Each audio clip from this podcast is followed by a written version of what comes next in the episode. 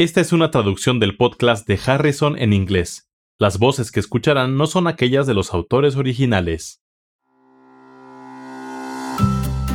Hola, bienvenidos al podcast de Harrison, donde se revisen conceptos importantes en medicina interna. Soy Kathy Handy. Y yo soy Charlie Wiener. Venimos de la Johns Hopkins School of Medicine.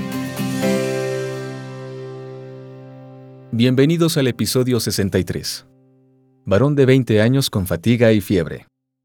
Se trata de un varón de 20 años que acudió a valoración por padecimiento de cuatro semanas de evolución con fatiga, fiebre, cefalea y mialgias. Fue valorado en el servicio de urgencias por estos síntomas y se le prescribieron antibióticos después de descartar infección por COVID-19. Vuelve hoy después de completar sus antibióticos e informa que sus síntomas han persistido y ahora tiene faringodinia intensa al tratar de tragar sólidos o líquidos, así como erupción en el tronco. Los síntomas le han impedido acudir a sus cursos universitarios.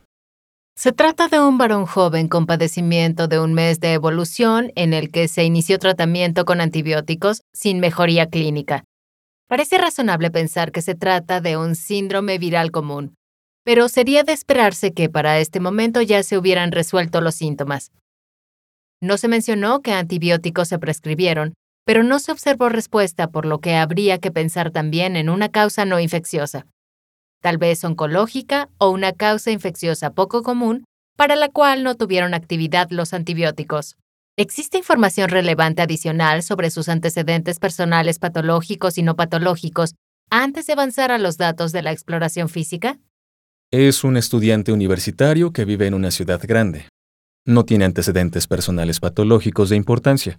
No toma fármacos, creció en los suburbios y no tiene antecedentes de viajes recientes tiene actualizado su esquema de vacunación y no hay antecedentes familiares de cáncer.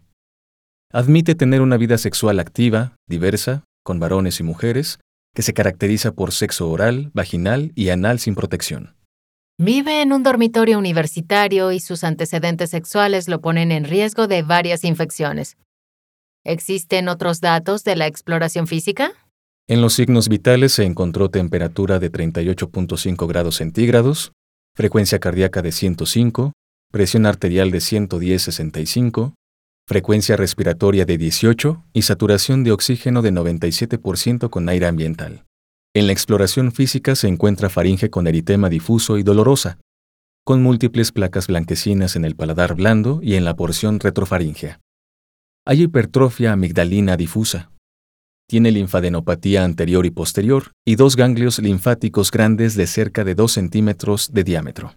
La exploración de los campos pulmonares y el área cardíaca es normal. El vaso no es palpable y se observa un exantema maculopapular difuso en el tórax y la espalda. Con base en las manifestaciones mencionadas sobre el exantema, la linfadenopatía, la exploración de la cavidad bucal, signos vitales y antecedentes personales no patológicos, la infección por virus de inmunodeficiencia humana, VIH, es un diagnóstico diferencial. ¿Existe más información sobre la infección aguda por VIH? Se estima que casi 50 a 70% de los individuos con infección por VIH experimentarán síndrome clínico agudo que ocurre casi 3 a 6 semanas después de la infección primaria. El periodo de viremia aguda y el síndrome pueden presentarse con manifestaciones similares a otras enfermedades virales, como mononucleosis infecciosa.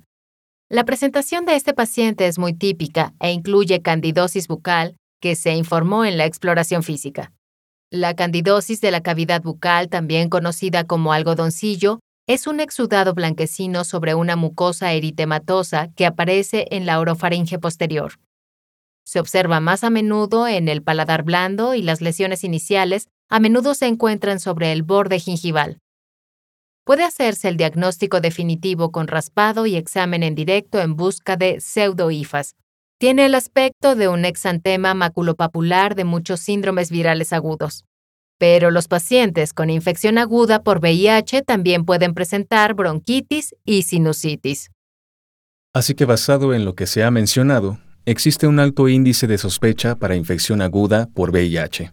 En este caso, los datos de la anamnesis en realidad fueron de utilidad. ¿Cómo se confirma el diagnóstico? Como es una viremia aguda, puede medirse directamente la carga viral por reacción en cadena de la polimerasa, PCR.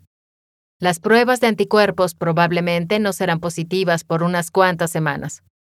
El paciente se encuentra en riesgo para cuál de las siguientes enfermedades? A. Encefalitis. B. Epiglotitis. C. Infecciones oportunistas. D. Neuralgia posherpética. E. Rotura esplénica. De estas opciones, la respuesta es C.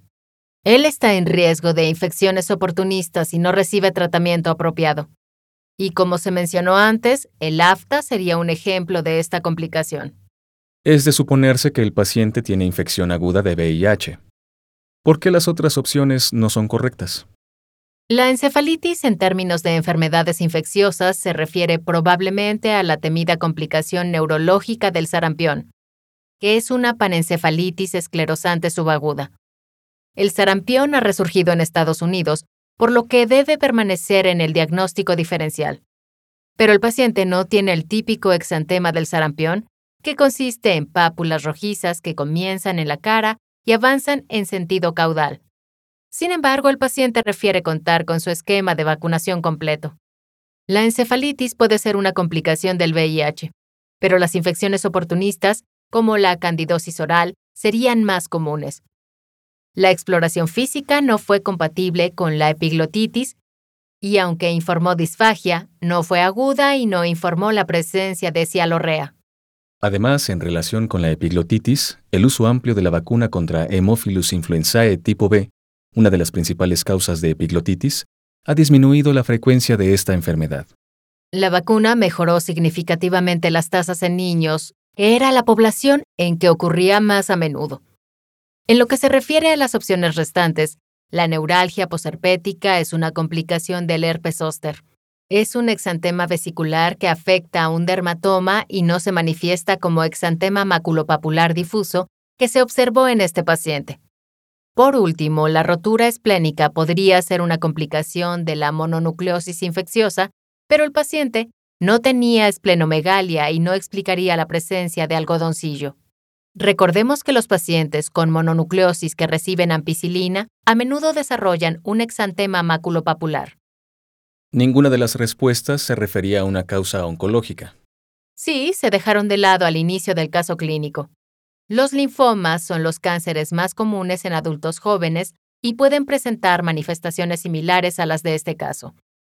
Los tumores sólidos en una persona joven harían pensar en cáncer testicular, sarcomas o melanomas, pero el diagnóstico diferencial se estrecha al revisar la información. Los puntos relevantes para este caso es que la infección aguda por VIH puede manifestarse en forma similar a muchos otros síndromes virales agudos o incluso cánceres en personas jóvenes. El diagnóstico se sugiere con base en la anamnesis y el diagnóstico requiere pruebas de RNA de VIH con pruebas de reacción en cadena de polimerasa. Para más información, consulte Harrison, Principios de Medicina Interna, edición 21, parte 2. Manifestaciones cardinales de la enfermedad, sección 14, infecciones por virus de inmunodeficiencia humana y por otros retrovirus humanos, y el capítulo 202, Enfermedad por el virus de la inmunodeficiencia humana, SIDA y trastornos relacionados. Los podcasts de Harrison son una publicación de McGraw-Hill disponibles en Access Medicina, el recurso médico en línea que ofrece los contenidos más recientes y fiables de las mejores mentes de la medicina. Para obtener más información visite accessmedicina.com.